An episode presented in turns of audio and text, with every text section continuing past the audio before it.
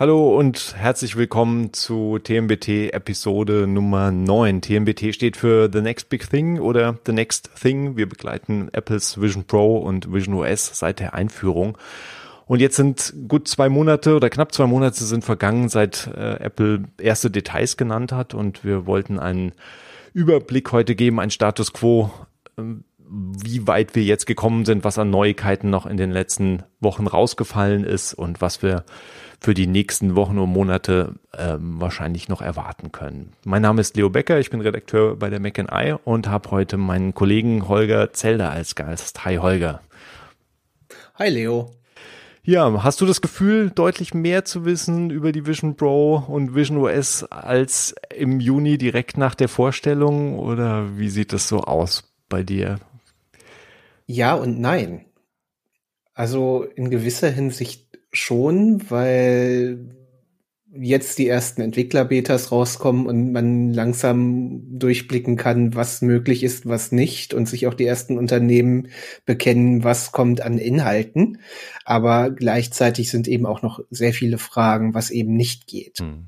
Also man darf sehr gespannt sein. Man hat sogar das Gefühl, es kommen mehr Fragen inzwischen noch mal auf, als weniger hm. unbedingt zu werden. Äh, es ist halt faszinierend zu beobachten, dass immer nach so diesem ersten Informationsflut, die aus Apple dann rausfällt, dann natürlich auch erstmal so ein, ein Schlusspunkt gesetzt wird. Und dann geht's natürlich mit Spekulationen los, es geht mit den Gerüchten drumherum los und es geht mit den Diskussionen über verschiedene Details des Produktes los.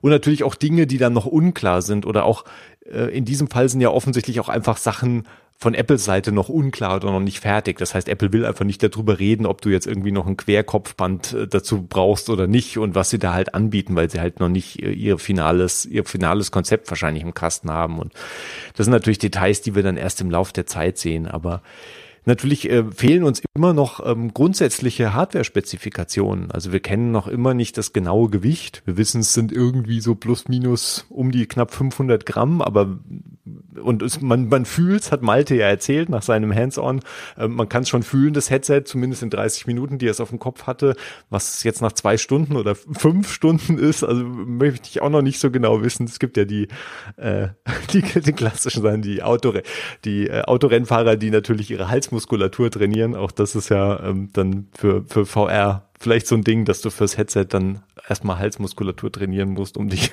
um dich für längere für längere Headset-Einheiten fit zu machen. Also dann haben wir nicht mehr den Mausarm und die Maushand, die wir jetzt so kennen, sondern dann haben wir vielleicht irgendwie so einen VR-Nacken. Den Headset-Nacken, mm. genau.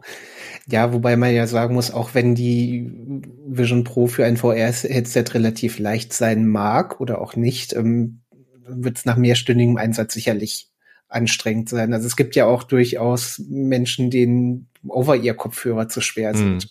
Die gerade die AirPods Max grad, sind ja von Apple kommen, mhm. genau. Ja, ist ein gutes Beispiel und da ist ja immer auch so, dass halt Apple natürlich an seinem Material wenig äh, Abstriche machen will. Du hast ja jetzt auch mhm. gerade die die Beat, die neuen Beats äh, Studio Pro getestet, die ganz anders als die AirPods Max eben nicht aus Aluminium sind, sondern einfach aus Plastik und das macht dann schon einen Unterschied, oder?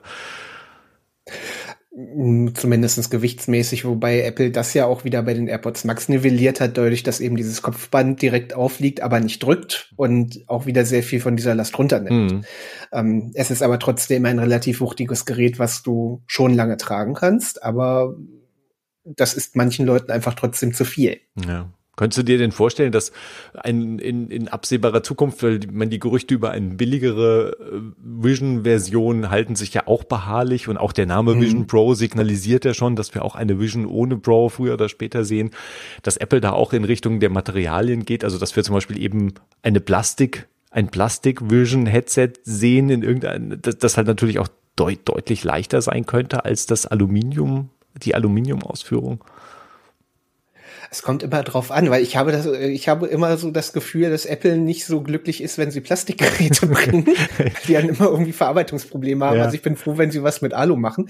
Ähm, aber sicherlich werden sie gewisse Abstriche machen müssen. Die Frage ist, wo können sie Abstriche machen, was auch Gewicht spart? Weil die Hardware, was die Platine mit dem M2 und R2 oder den etwaigen Nachfolgern angeht, ähm, die ist ja schon relativ kompakt und die wird Apple auch immer so kompakt wie möglich bauen. Aber es gibt natürlich Grenzen wie Displays, die jetzt beim Smartphone nicht besonders groß sind, aber es kommt ja auch zusammen, weil es mehrere Displays sind und eben auch die Linsen, die ein gewisses Gewicht mitbringen ja. und eben auch die Apparatur da alles einzubringen.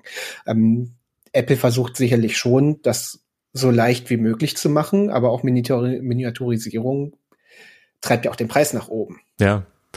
Ähm, und man muss dann immer einen Spagat machen. Gerade wenn sie sagen, wir wollen es abspecken und ein paar Features rausnehmen, dafür, dass dann eben die Kunden ähm, ein relativ günstiges Headset nehmen.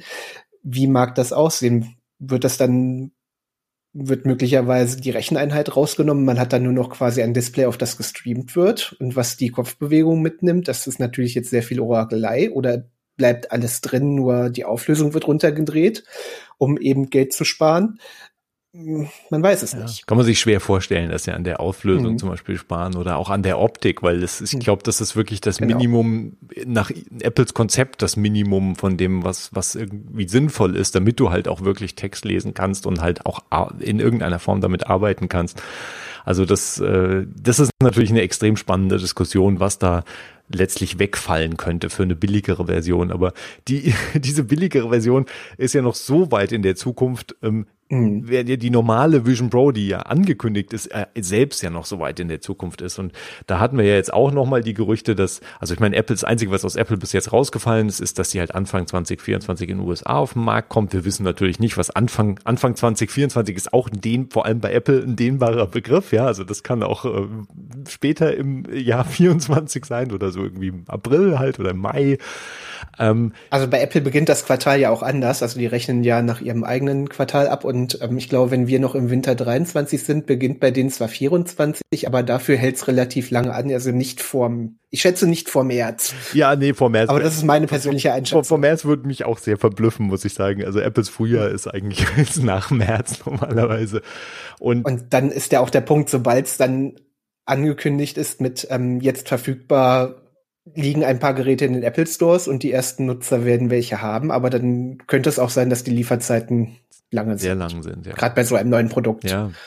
Ja, so hätten wir, wäre zumindest, äh, wäre nicht verblüffend, weil auch da ja von der Lieferkette wir jetzt alles, was wir gehört haben bis jetzt, ist, dass einfach die Zahl der, vor allem der dieser Displays ähm, sehr begrenzt sein wird, was, was sie da an Stückzahlen überhaupt in den Markt bekommen im letzten Jahr.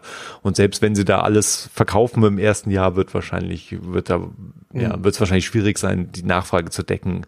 Also das wird sehr neu, das wird sehr interessant sein zu, zu, zu verfolgen. Und die, die einzigen Gerüchte, die wir bis jetzt gehört haben, ist, dass so die ersten äh, die ersten internationalen Marktstarts halt Ende 2024 erfolgen könnten, was ja auch schon ein deutlicher Verzug ist, je nachdem, wann dann diese, die, der Frühjahrsstart, Frühjahrsstart in den USA ist. Mhm. Und auch da erstmal bis jetzt irgendwie Großbritannien und, und äh, Kanada war, glaube ich, das zweite Land, was im Gespräch war. Also ähm, wir noch nicht von Deutschland jetzt oder von Kontinentaleuropa mhm. sprechen. Mhm. Und ähm, weil klar, ich meine, da kommt natürlich noch eine sprachliche Komponente dazwischen. Äh, also Großbritannien ist natürlich für Apple immer einfacher und Kanada sowieso mhm. auch als, ähm, als dann die Anpassungen. Auf der anderen Seite sind natürlich diese Elemente im, in Vision OS sind ja angelegt. Also die Lokalisierung selbst macht das ja wahrscheinlich auch, ist ja kein Hexenwerk per, per se, was da Apple irgendwie durchführen muss.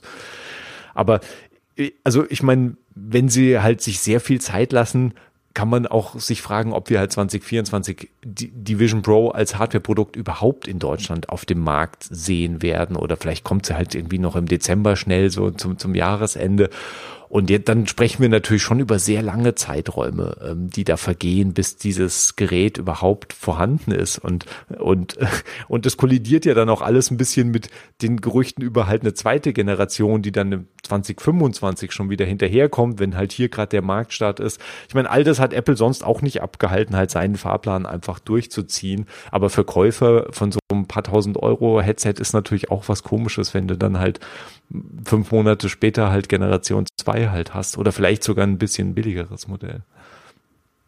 Ja, die Gefahr besteht natürlich. Auf der anderen Seite glaube ich nicht, dass so ein VR-Headset Headset so kurze Produktzyklen hat oder kurze in Anführungszeichen wie zum Beispiel ein Smartphone. Hm. Und ähm, da ist Apple ja relativ eingefahren, in einem Jahr für ein iPhone.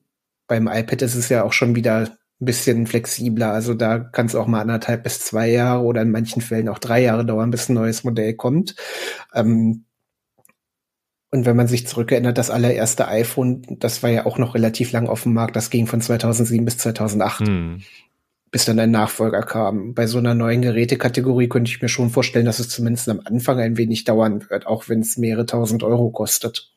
Ja, auf, de, auf, Aber, ja, auf, ja. auf der anderen Seite haben wir natürlich gesehen, dass halt die ersten Generationen, wenn du so an das erste iPhone zurückdenkst oder auch hm. an die erste Apple Watch und auch ans erste iPad, dass die äh, hardware-seitig so limitiert waren, dass äh, die Geräte äh, auf längere Sicht einen sehr kurzen Lebenszyklus hatten, was halt die Unterstützung durch das Betriebssystem mhm. angeht und weil halt einfach bestimmte Hardware-Elemente immer sehr knapp kalkuliert waren. Ja, das erste iPad hatte ja kaum Arbeitsspeicher und das hast halt gemerkt. Es gab dann, ich meine, das wurde irgendwie zwei, drei Betriebssystemversionen mitgenommen, dann ist es rausgeflogen, weil es hat da irgendwie keinen Sinn mehr. erste Apple Watch war halt völlig überfordert mit dem Betriebssystem und mit allem überfordert, könnte man sagen. Er hat es gerade so geschafft, irgendwie die Zeit anzuzeigen. Ähm, und zudem miserabel ausgestattet, was Sensoren angeht. Ja. Also da war ja nicht mal GPS an Bord, ja, das, das dass man wirklich damit ohne Watch, äh, ohne iPhone laufen gehen konnte. Ja. Auch der erste HomePod, der ist ja, ähm, der war zwar damals recht beeindruckend auf dem Papier, aber der wurde ja schon von vielen smarten Features vom kleinen Mini mhm. überholt. Sei es Einbindung von Thread oder dergleichen. Ja. Ähm, muss man, ich glaube, dem muss man einfach offen ins Auge schauen. Also wenn man so eine erste Generation genau. kauft, dann kauft man die, um halt da vom Start weg dabei zu sein, aber sich da äh, zu versprechen, dass die halt super lange jetzt äh, hält, also da wird, da ist die Entwicklung überholt, gerade die erste Generation meistens schnell.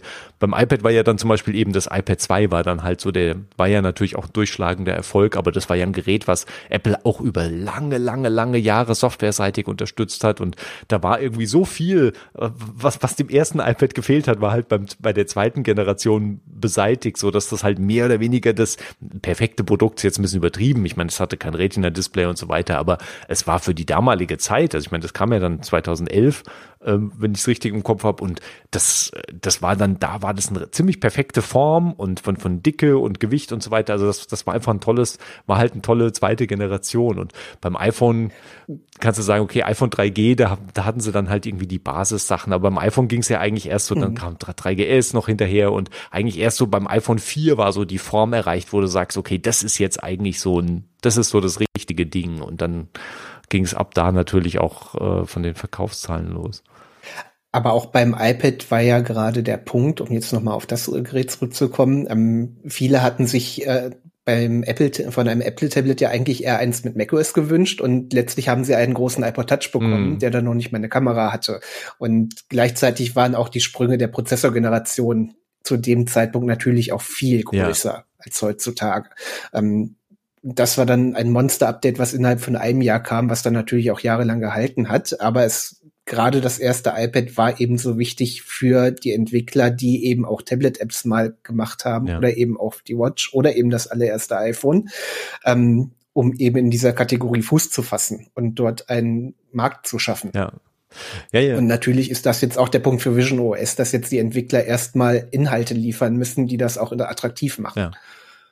Und da muss man ja sagen, wenn man äh, dazu, ich meine, natürlich aus der Zukunft betrachtet, wird die erste, erste Vision Pro Generation natürlich auch irgendwie unterpowered aussehen, aber die, ansonsten ist sie ja wirklich ein sehr hochwertiges Gerät von den Komponenten, die Apple jetzt zumindest präsentiert hat und gezeigt hat und die Sachen und, und technischen Spezifikationen, die wir kennen oder erahnen können, ähm, haben sie da ja nicht unbedingt geknausert an verschiedenen Elementen. Also ich glaube, da kann man schon absehen, Nein, die, dass die Vision Pro sich auch tatsächlich mhm. für, für einen guten Zeitraum erstmal schlagen wird, ähm, als, als äh, als mhm. Basishardware auf jeden Fall. Man sehen halt, wie die Entwicklung, wie schnell halt Apple jetzt auch mit, den, mit der Eigenentwicklung dann da vorankommt. Was wir natürlich jetzt auch gesehen haben, ist, dass die Komplexität äh, der Anpassung an den Träger und an den Kopf ja relativ hoch ist. Also es ist ja so, dass sie jetzt anfangen, erste Testgeräte unter sehr, sehr, sehr strikten Auflagen an äh, Entwickler oder vor allem wahrscheinlich eher, also eigentlich Firmen, Entwicklerteams herauszugeben, die irgendwie größere Projekte ähm, in Arbeit haben und natürlich auch ihre Labs in verschiedenen Städten. In, in, in Deutschland ist es ja München eröffnen, mhm. so jetzt in den nächsten Tagen. Das ist nach unserer Aufzeichnung passiert das erst. Da könnte es auch sein, dass mal ein Entwickler irgendwie drüber spricht, weil ich, es wird eine, manche Sachen wird Apple unter Verschluss halten, aber dass Leute da in diesen Labs waren und ähm, damit mit der Hardware, die ich man so ein bisschen dürfen die da glaube ich schon drüber sprechen. Ähm, Im Unterschied zu denen, die diese Vision Pro Hardware halt äh, zu Hause, naja, oder ins Büro bekommen und dann halt wirklich da sehr strikte Auflagen haben, wie das aufbewahrt werden muss, wer Zugang zu diesen Räumen hat, äh, wer Zugang zu der Hardware hat und auch irgendwie ha keine Haushaltsangestellte dürfen die Hardware nicht sehen und natürlich Familienangehörige und, und was halt sonst noch irgendwie durchs Haus rennt. Also das muss alles in einem sehr abgeschotteten ähm, Rahmen stattfinden. Und man sieht da, man sieht da schon die Komplexität der Anpassung, also die, die, die Problematik, dass du halt dieses Lichtsiegel vorne äh, rund um die Augenpartie natürlich für dich anpassen musst und natürlich auch das, das Kopfband. Mhm. Und jetzt sind natürlich auch Screenshots rausgefallen zu dieser App, was ja einfach eine iPhone-App sein wird, mit der du halt ähm, über die Face-ID-Kamera, diese True Death-Kamera, die, die, die halt tiefen Informationen oder Gesichtsinformationen erfassen kann, halt dein Gesicht einscannst. So wie man es jetzt ja schon von den AirPods, hm. von diesem Ohrenscan zum, zum, wie heißt es, personalisiertes Audio?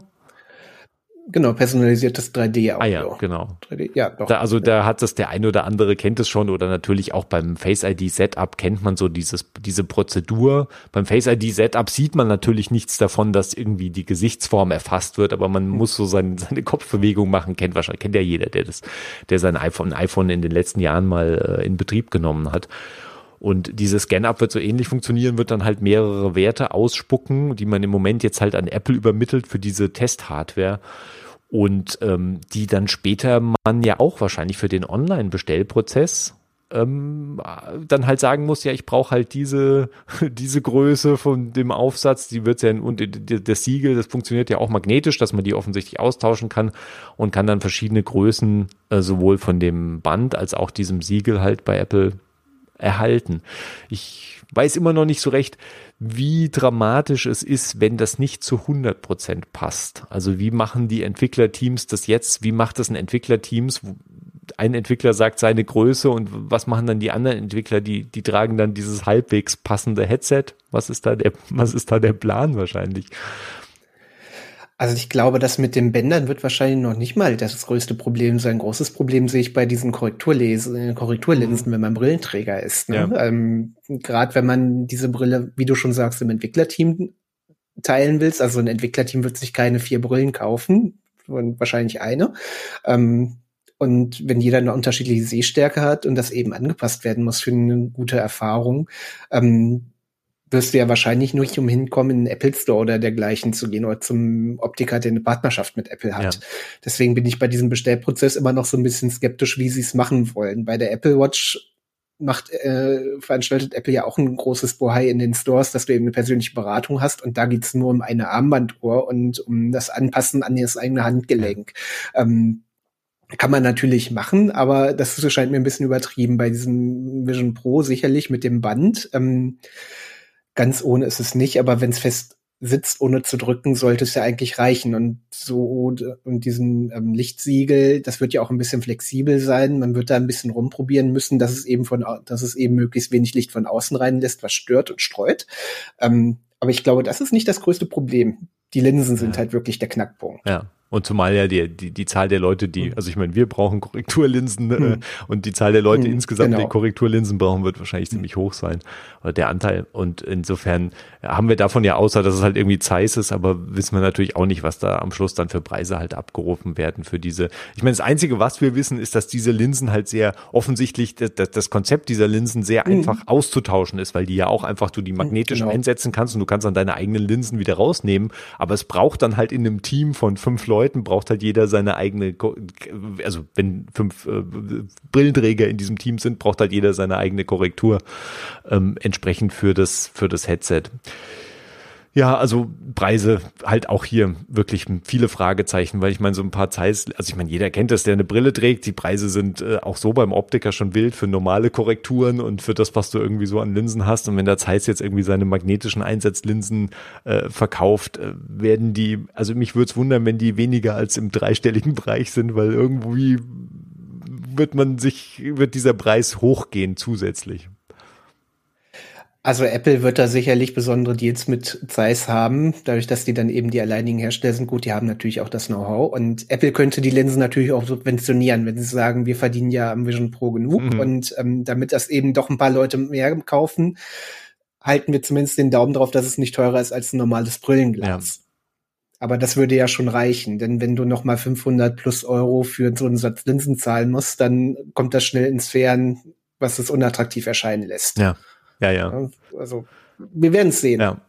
Ja, ich bin, ich bin vor allem gespannt, wann wir diese, diese Details erfahren, weil all diese Accessoire-Fragen und, und Zubehörfragen und die Brillengläser sind halt mit so das größte, ist, sind wirklich immer noch die größte Frage und sind auch die Fragen, die mir irgendwie so am häufigsten, weil das auch, glaube ich, für, ähm, für, für den Endnutzer am unklarsten ist, wie er da halt sinnvoll mit diesem Headset umgehen soll, halt, wenn so viele Elemente fehlen. Also die Leute machen sich ja schon über Watch-Armbänder sehr viele Gedanken, mhm. wie messe ich das aus und wie finde ich die richtige Größe und da ist immer noch so eine, so eine gewisse Unsicherheit, gerade bei Online-Bestellungen, obwohl ich meine im schlimmsten Fall, also ich, ich finde es meistens auch nicht so dramatisch, im schlimmsten Fall musst du es halt nochmal zurückschicken, wenn es nicht passt und diese, in diese Problematik rennen wir halt bei dieser, bei der Vision Pro halt in mehrfachen Ebenen rein, weil du halt so viele verschiedene Elemente hast, die mhm. halt angepasst werden müssen oder sollten zumindest. Und ja. Was Apple natürlich auch erstmal machen könnte, wäre die Vision Pro inklusive Linsen erstmal nur in den eigenen Stores anzubieten, also offline. Ja. Ähm, in den USA würde das wahrscheinlich problemlos gehen, weil da das Netz einfach super dicht ausgebaut ist. Und hier in Deutschland oder Europa ist es natürlich in den Metropolen. Da bist du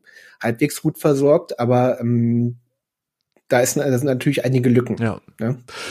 ja. Könnte aber auch passen, weil die Vision Pro vielleicht zum Anfang auch nicht die hohen Stückzahlen haben wird, wie zum Beispiel ein iPhone. Ja. Und eben doch einen höheren Beratungsaufwand. Ja, ja.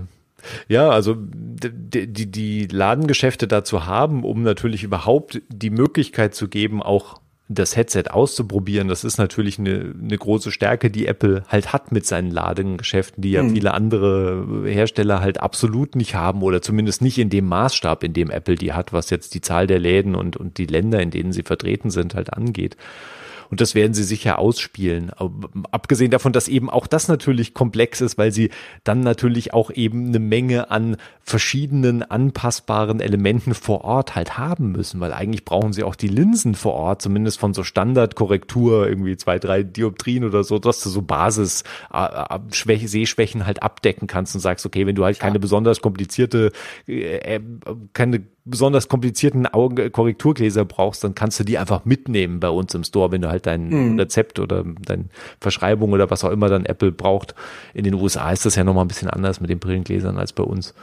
Ähm, das werden wir dann auch noch sehen. Also, ja, aber das ist, das ist jetzt natürlich ganz schön, dass überhaupt mal Bewegung reinkommt und dass natürlich jetzt die Entwickler nicht einfach nur dieses SDK haben und ähm, eben im, in 2D ausprobieren können, sondern halt zumindest erste Entwickler und das ist natürlich auch noch eine sehr handverlesene Gruppe wahrscheinlich. Wir wissen ja absolut nicht, in welchen Größenordnungen das ist äh, stattfindet, halt wirklich mal äh, Hardware halt in die Finger bekommen und auf den Kopf vor allem bekommen und dann halt ihre Apps entsprechend auch wirklich ja, wirklich in diesem, in dem Raum, im Raum betrachten können und, äh, und da glaube ich, äh, sich deutliche Unterschiede nochmal ergeben mit den, mit den Ideen, was man mit so einer App eigentlich machen kann und was nicht.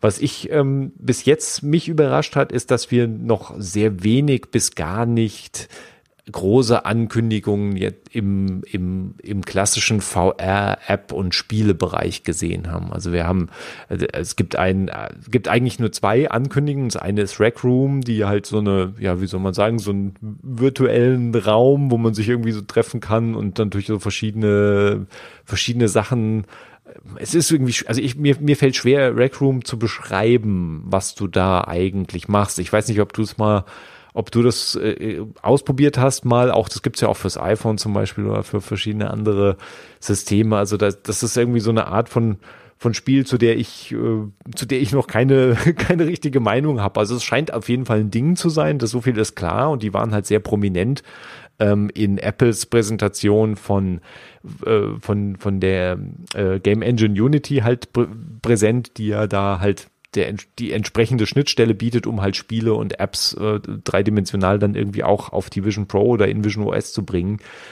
Ähm, aber außer Rec Room und das andere ist What the Golf, das kennen sicher ähm, so mancher iPhone-Nutzer kennt es, weil das äh, schon, glaube ich, auch schon länger bei Apple Arcade aufgeschlagen ist. Das ist ja so ein, ja, wie soll man sagen, so, das hat eigentlich mit Golfspielen relativ wenig zu tun. Das ist irgendwie so ein physikbasiertes äh, physikbasiertes Spiel, was Golf-Elemente bietet.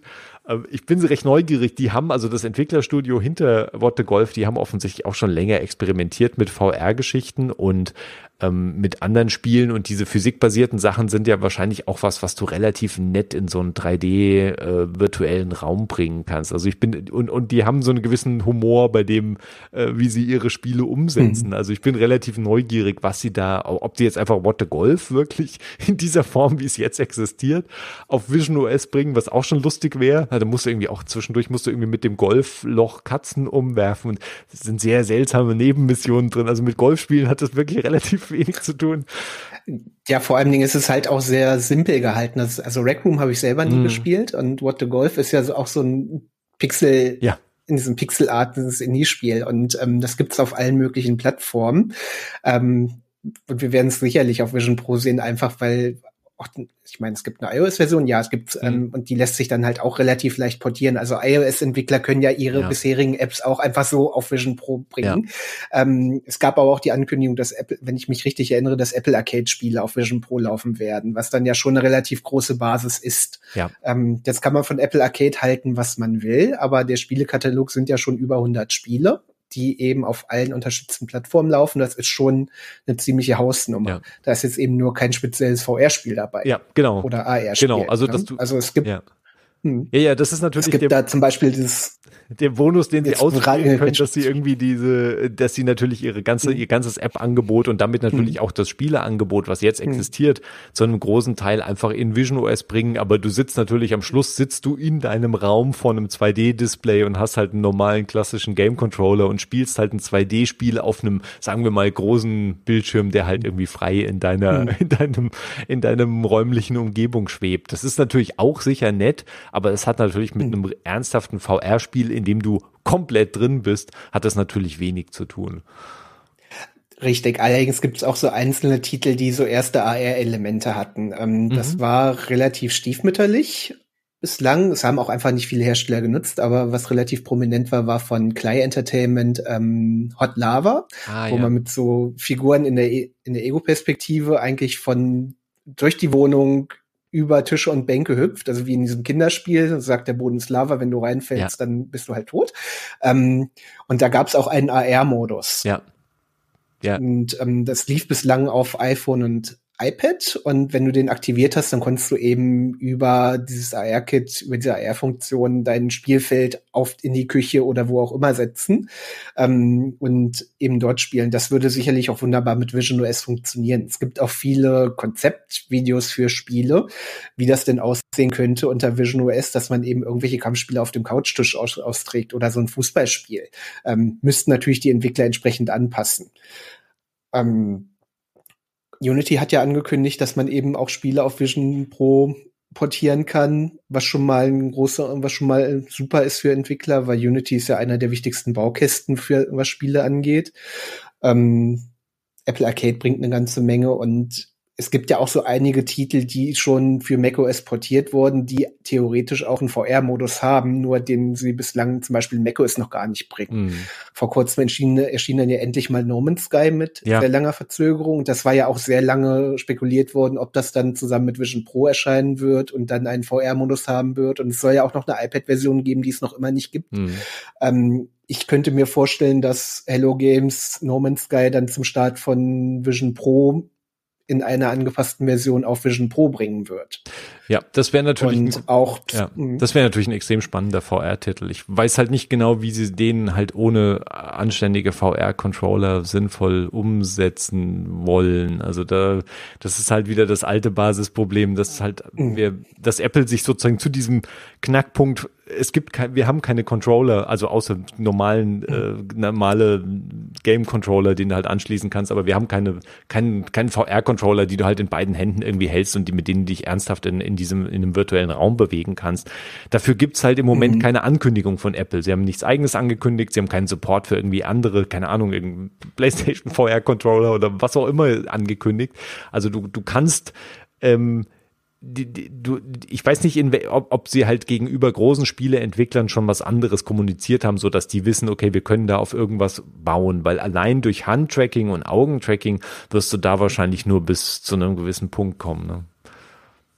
Ja, letztlich hast du nur eine Möglichkeit momentan, also Vision OS unterstützt ja wie eben auch macOS, tvOS und Co. die gängigen Game Controller von der PlayStation, von der Xbox, aber auch von der Switch. Ja. Ähm, aber du hast zum Beispiel bei den Joy-Cons von der Switch, die ja auch wie so ein Motion Tracking Controller funktionieren könnten, mhm. also eben mit Bewegung und dergleichen, Tennisschläger. Ähm, soweit ich weiß, gibt es dafür keine Unterstützung, dass du es eben analog zu einem VR-Controller nutzen könntest. Das heißt, du kannst schon in No Man's Sky theoretisch in VR rumlaufen und dich umdrehen, hast dann aber immer noch diese Dissonanz, weil du ein Gamepad ja. hast. Ähm, das ist halt schon nicht so immersiv. Vielleicht kommt später mal was, vielleicht auch nicht.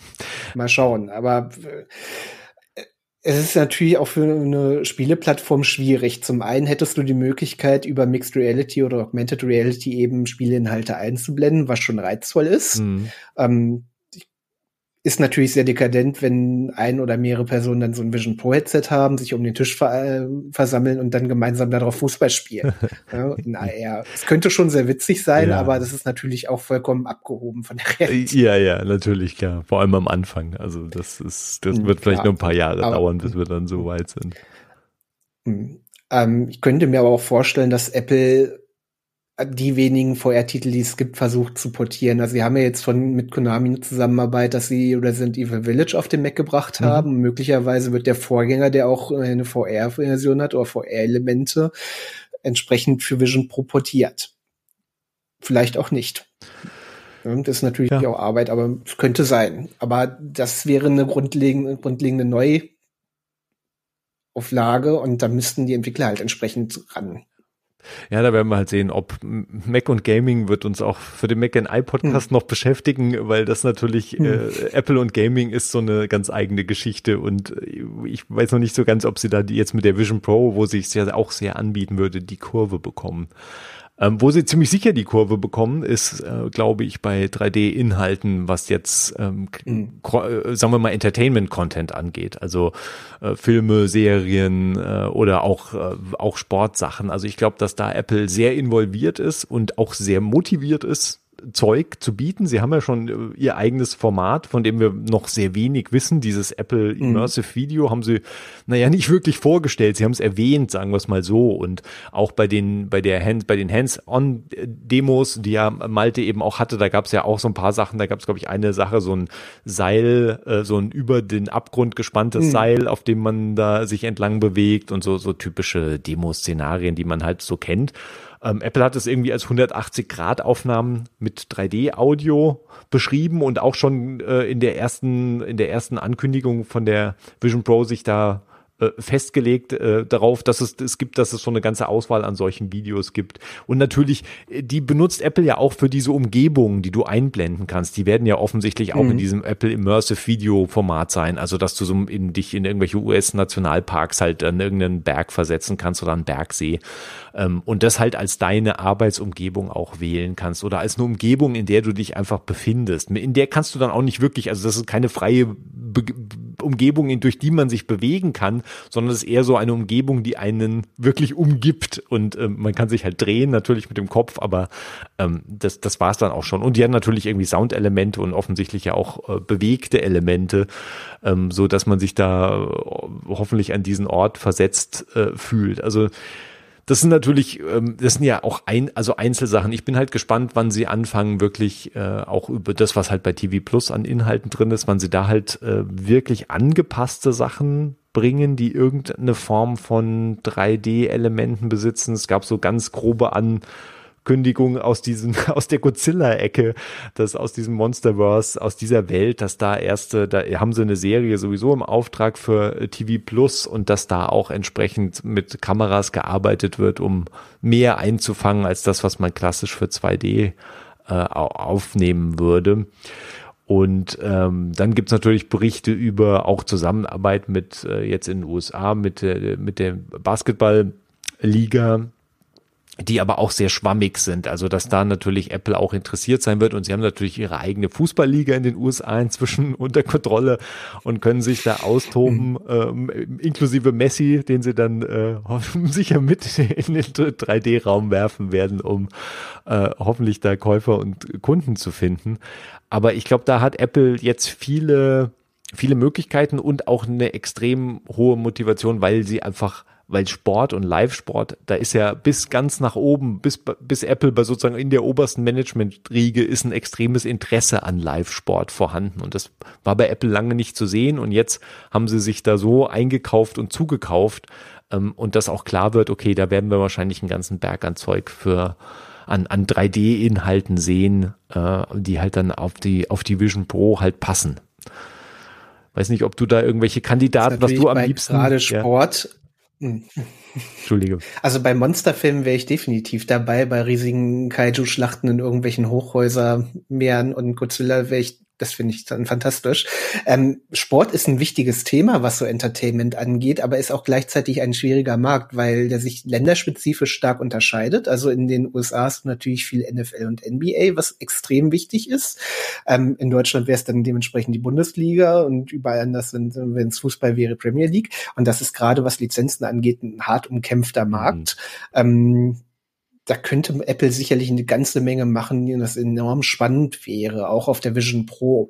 Ähm, ich frage mich eben, aber was dabei rauskommen würde, hätte man dann eine Kamera beim Korb oder kann man sich ins Publikum reinzoomen und umherschauen?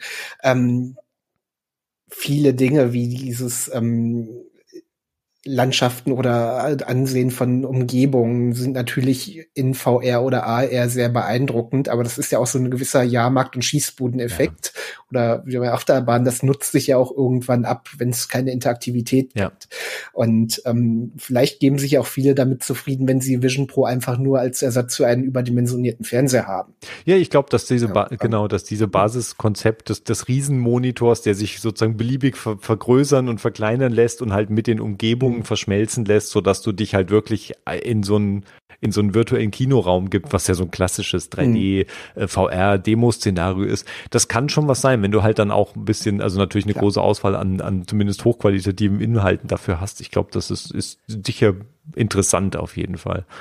Ja, bei Sport ist, ist unklar. Da hatten sie ja auch so ein bisschen Demos äh, gezeigt, auch, äh, ich glaube, es war auch Basketball in Apples äh, Demos, mhm. ähm, was dann, wo du dann auch praktisch halt einfach so eine, ein bisschen das Gefühl bekommen solltest, halt wirklich am Spielfeld ranzusitzen. Ich meine, diese Konzepte sind auch nicht mhm. wirklich neu. Äh, die Frage ist halt, ob irgendjemand es jetzt mal schafft, das tatsächlich zu knacken und umzusetzen und halt im großen Stil umzusetzen. Und mit, du sagtest mhm. ja, Sport ist ja eben aufgrund seiner Rechte vor allem komplex, aber mit MLS haben sie dann was, was sie halt wirklich selbst unter Kontrolle haben und ähm, halt auch global ja die Rechte eben dafür haben. Also das ist natürlich ja, schon sehr richtig. einzigartig in dieser Form. Ja, naja, also über Sport, Sportsachen werden wir uns überraschen lassen müssen, was Apple sich da vorstellt, aber ich glaube, es ist klar, dass sie da sehr stark äh, präsent sein wollen und einiges an Konzepten auch zeigen. Ja, dann haben wir von, von Vision OS selbst hat man natürlich auch äh, durch das SDK ähm, und, und den Simulator natürlich ein bisschen was gesehen. Ähm, und Apple selbst hat natürlich die Basiselemente bekannt gegeben, aber auch bei Vision OS zum Beispiel gibt's bei mir noch einige Fragezeichen und so eine, eine der Grund, Grundfragen ist ja, äh, ist dieses Betriebssystem, ist es eigentlich am Schluss eher iPad OS im Raum oder ist es halt Mac OS im Raum? Und wir haben ja, wir sehen ja schon, dass, dass Apple viele Elemente halt von iPad OS oder iOS benutzt, nämlich halt, ich meine, vor allem diese Zentrierung rund um den App Store, also eine, sagen wir mal, abgeschottete Plattform, über die du halt Software im App Store lädst und dann hast du halt eine Art Homescreen, auf dem deine Apps halt sich mhm. platzieren lassen und dann nimmst du diese Apps und nutzt die im Raum, solange die halt zweidimensional sind und die können dann eben auch nebeneinander, also du hast Multitasking-Elemente, die ähm, auch offensichtlich multitasking-mäßig über das hinausgehen, was halt iPadOS im Moment bietet, was die Fensterverwaltung, also was, was Fenster, die Arbeit mit Fenstern angeht. Also Apple war ja, also selbst Stage Manager hat ja immer noch diese Limitierung, dass du halt maximal vier oder halt mit einem externen Monitor acht Fenster halt anzeichnen, äh, anzeigen kannst parallel. Und äh, das sieht so aus, als wäre diese Limitierung in Vision OS nicht so, dass du, sagen wir, einfach mal beliebig Fenster öffnen kannst und auch beliebig die Fenster vergrößern, verkleinern kannst und mit diesen Fenstern arbeiten kannst, so ähnlich wie man es halt letztlich von macOS äh, oder von einem Desktop-Betriebssystem halt gewohnt ist und erwarten kann. Aber ähm, es fehlt jeder Anzeichen bis jetzt, jedes Anzeichen von einer Fensterverwaltung in irgendeiner Form. Und ich weiß nicht, wie es dir geht, aber zum Beispiel also am Mac, also ich, ich benutze Stage Manager recht wenig am Mac, aber zum Beispiel Mission, Mission Control oder halt diese Übersicht, halt eine Übersicht, Fenster zu verkleinern, um zu sehen, welche Fenster hast du mhm. wo und was hast du, wo sind deine Arbeitsflächen. Das ist bei mir sehr stark im Einsatz und ähm, das wird mir in Vision OS sehr stark fehlen, wenn sie das nicht in den nächsten Monaten auch noch integrieren. Das heißt ja nicht, dass Apple das nicht später integriert. Also manchmal braucht es auch einfach eine Weile, bis sie die Oberfläche äh, anfassen. Und ähm, vielleicht wollen sie auch erstmal darauf konzentrieren, dass man ein in gewisser Hinsicht ein bekanntes Look and Feel hatte, eben sowas wie ein iOS früher, wo du noch keine, äh, keine Fensterverwaltung gebraucht hast oder noch nicht wusstest, dass du sie eigentlich brauchst. ähm, ja, das also ähm, es, es ist ja auch letztlich diese die man, es ist ja auch eine neue Herangehensweise, wenn du es so willst, dass du eben im Raum irgendwo stehst, hin und her zwischen diesen Fenstern wechselst und ähm, vielleicht ist es auch eine Sache, wo Apple noch ein bisschen auf User-Feedback wartet oder selber noch nicht ganz klar ist, wo man hin möchte. Hm. Und bevor sie das jetzt in eine feste Form gießen, die dann vielleicht eher für Ablehnung sorgt, könnte ich mir vorstellen, dass es erstmal beiseite geschoben haben. Ja, meine Sorge ist halt, das Problem ist, wenn du das nicht von Grund auf mitkonzipierst, hast du halt mhm. halt das Problem, was wir jetzt mit Stage Manager auf dem iPad auch sehen. Mhm. Es ist ein bisschen wie so ein draufgepflanschter Modus, der mhm. wie sich auch ein bisschen nach einem Fremdkörper anfühlt. Und das wäre sehr schade, wenn Vision OS, was ja jetzt sozusagen so frisch noch ist, natürlich vertraute Elemente hat, aber als, als Plattform halt so frisch ist, dass sie da nicht schon ein Hauptaugenmerk halt auf die, auf die Fensterverwaltung gelegt haben, die halt so ein zentrales Element ist. Und gerade wenn du halt anfängst, diese Fenster nicht einfach nur in diesem mhm. Zweidimensionalen Raum auf deinem begrenzten Monitor zu verteilen, sondern eine irre Zahl von Fenster in deinem Haus verteilst, dann, dann äh, schreit es natürlich mhm. noch mehr an einem gewissen Punkt nach einer Fensterverwaltung. Oder vielleicht muss man auch die Kontrolle über Fenster äh, dann im Raum, im 3D-Raum, beim, beim Spatial Computing muss man vielleicht seine Fensterkontrolle einfach aufgeben und sagen, alles egal. Ich arbeite einfach gerade mit den Fenstern, die ich jetzt hier greifbar habe und muss mich nicht drum kümmern, wo meine anderen Fenster sind. Aber ja, Leute haben sich ja da natürlich auch sehr, also gerade wer, wer irgendwie lange mit einem Desktop-Betriebssystem äh, arbeitet, hat ja da sehr tiefe Fenster-Workflows wahrscheinlich für sich selbst auch gebaut. Also mich, mich beunruhigt es etwas, wie, wie das in Vision OS. Vielleicht muss man da wirklich die Kontrolle ein bisschen über den Haufen werfen. Ja, was wir von Apple auch noch nicht gesehen ja, haben. Ja, und meine Hauptsache, man behält die. Hauptsache man hält die Kontrolle über 75 offene Tabs in Safari. ja, und äh, genau, also das ist ja, fängt schon beim Browser an. Also da werden wir, da, da werden wir auch sehen, wie Apple sich das genau vorgestellt hat. Den kann man ja auch nur so ein bisschen, bisschen erahnen im Moment in dem SDK oder ein bisschen natürlich mit rumspielen. Ja, ich, ähm, was sie bis jetzt auch noch nicht gezeigt haben, worauf ich neugierig bin, ist natürlich das ganze, der ganze Fitness-Element, was ja sonst jetzt so was, zumindest was Meta angeht und, und Meta Quest angeht, ja auch ein großes äh, Ding eigentlich in dem Bereich ist, also Fitness-Games oder Fitness-Anwendungen. Da haben wir noch nichts gesehen. Wird natürlich auch eine Herausforderung, halt mit dem, mit diesem riesen Headset-Zeug zu machen. Aber man kann, glaube ich, ist klar, dass man damit auch Sportsachen machen kann und auch sehr nette Kombinationen aus Sport und Spielen. Also da gibt's ja sicher, gibt's ja durchaus schon längst Konzepte, die nett sind. Also was ja gerade bei der MetaQuest beliebt ist, ist ja Beat Saber, wo du eben ähnlich wie bei Guitar Hero so Farben mhm. mit den Händen oder mit virtuellen Säbeln da ähm, abschlägst. Und ähm, klar würde sich so äh, würde sich sowas zur Fitness anbieten. Gerade jetzt sind wir aber noch an einem Punkt, wo wir mögliche Kopfbänder diskutieren, ein drittes Kopfband und den sicheren Halt und das Anpassen. Ja. Ich könnte mir schon vorstellen, dass der lange Plan ist, die Fitness-App und auch den Dienst Fitness Plus in irgendeiner Form auf Vision OS zu bringen. Ja. Ähm, denn Apple hat ja einen riesen ähm, die haben ja ein großes Portfolio, was das angeht. Die haben da auch sehr viel Expertise und es würde einfach nur naheliegen, dass du diese, dass du die, dass du diese Brille zusammen mit einer Apple Watch vielleicht ähm, nutzt, um eben deine Rückenübungen zu machen oder dergleichen. Also zu wild dürfen die Sportarten wahrscheinlich nicht sein. Also großes ähm, Rumpaddeln ja, ja. auf dem Boden kannst du wahrscheinlich vergessen, aber es gibt sicherlich Anwendungen dafür. Ja, gerade. Nur ähm, vielleicht ist es auch gerade am Anfang zu limitiert, weil sie eben wissen, das Ding sitzen ist zu schwer und sitzt noch nicht richtig. Die Leute verrenken sich den Hals oder es fliegt durch die Gegend. Ja, ja die, die wird es dann geben in Fitness Plus, die Halstrainingsübungseinheiten. Äh, spezielles, spezielles Genre für Vision Pro vorbereitet. Also man darf ja als Nintendo die Wii auf den Markt brachte, kam kurz danach dann äh, so eine Schlaufe fürs Armband, ja, ja, ja. damit du nicht damit mehr in den Fernseher, fliegt. Ne? Fliegt, und äh, so fliegende Vision Pros wäre ja auch nicht so toll. Aber es gibt ja auch viel äh, stationäres Training. Also Indoor-Fahrrad äh, zum Beispiel ist ja was, wo du dich, der Kopf zumindest, also wenn du dich da in einem virtuellen, da gibt's ja auch zig Apps sowieso, die dich in so eine Art virtuelle Umgebung versetzen, damit halt das, dieses Indoor-Radeln halt etwas mehr Spaß macht, halt als stupide halt irgendwie auf die Wand vor dir zu schauen. Mhm.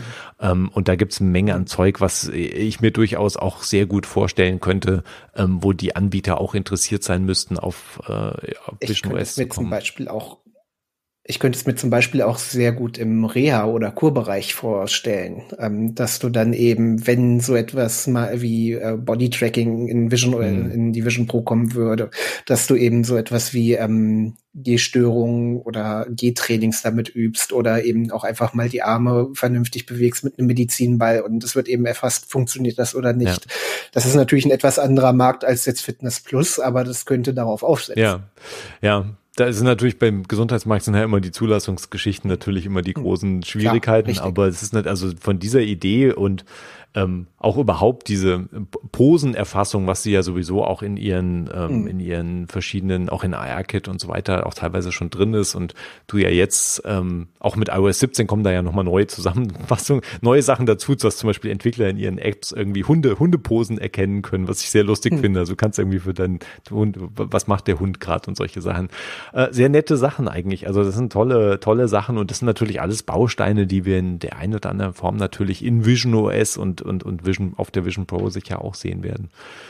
Ja, ansonsten gab's äh, von Meta gab's gerade äh, Geschäftszahlen, Apples Zahlen kommen ja noch. Apples Zahlen sind natürlich im Moment auch ohne VR-Element, aber bei Meta ist ja dieses VR-Element äh, sehr groß. Diese Reality Labs oder Real diese Sparte ist ja eine Riesensparte, in die sie seit Jahren halt Milliarden und Milliarden rein äh, und aus denen aus der Sparte kommt halt immer noch nicht äh, viel heraus. Also die Zahlen waren, es waren jetzt irgendwie so knapp unter 300 Millionen Dollar Umsatz im letzten Quartal in den letzten drei Monaten ähm, das ist, äh, das ist halt also einfach ein winziger, also ich meine, das ist viel Geld, aber es ist natürlich für eine Firma auch von der Größe von wie, wie Facebook oder Meta und äh, von der Größe von Apple ganz abgesehen, äh, ist das natürlich kein riesiger Umsatz. Und äh, auf der anderen Seite stecken sie halt hm. drei, also über drei Milliarden einfach nur Verlust, der irgendwie da in dieser Sparte jetzt auch äh, abgeschrieben wird. Ähm, und das ist, auch bei Apple ist es ja im Moment noch ein Verlustgeschäft und Apple wird mit Sicherheit viele, viele, viele Milliarden in die Entwicklung äh, von Vision Pro und Vision OS bereits gesteckt haben. Und äh, das ist also ist ein Langzeit, ein lang, eine Wette auf auf lange Sicht, dass das zu einem zu einem Ding in vielen Jahren wird. Es könnte auch sein, dass Apple noch ein paar Jahre lang Geld zuschießen muss, aber ähm, das werden wir dann ja auch sehen. Ja. Ja, ich meine, so. Gerade wenn noch ein Konsumergerät fehlt oder ein günstiges Gerät für den Massenmarkt, ähm, gibt es auch wenig Erträge über den App Store. Ja. Ja, und halt auch und Geräte, weniger ja. Entwicklerinteresse, ne? weil du musst ja, natürlich genau. auch die Entwickler genau. dazu bringen, äh, genug Kunden, ja, das auch. Kunden, den Entwicklern genug Kunden bieten, weil sonst mhm. muss ja Apple anfangen am Schluss, äh, die Entwickler zu bezahlen, ihr Zeug halt auf die Plattform zu bringen, Richtig, wenn, genau. äh, wenn sie da Interesse dran haben. Ja, wir werden es weiter beobachten. Äh, Holger, dir herzlichen Dank. Vielen Dank auch an alle Hörerinnen und Hörer. Äh, wir sind bald wieder zurück mit einer neuen Folge. Schauen, was Neues passiert mit Vision Pro und Vision OS. Bis dahin. Tschüss. Ciao.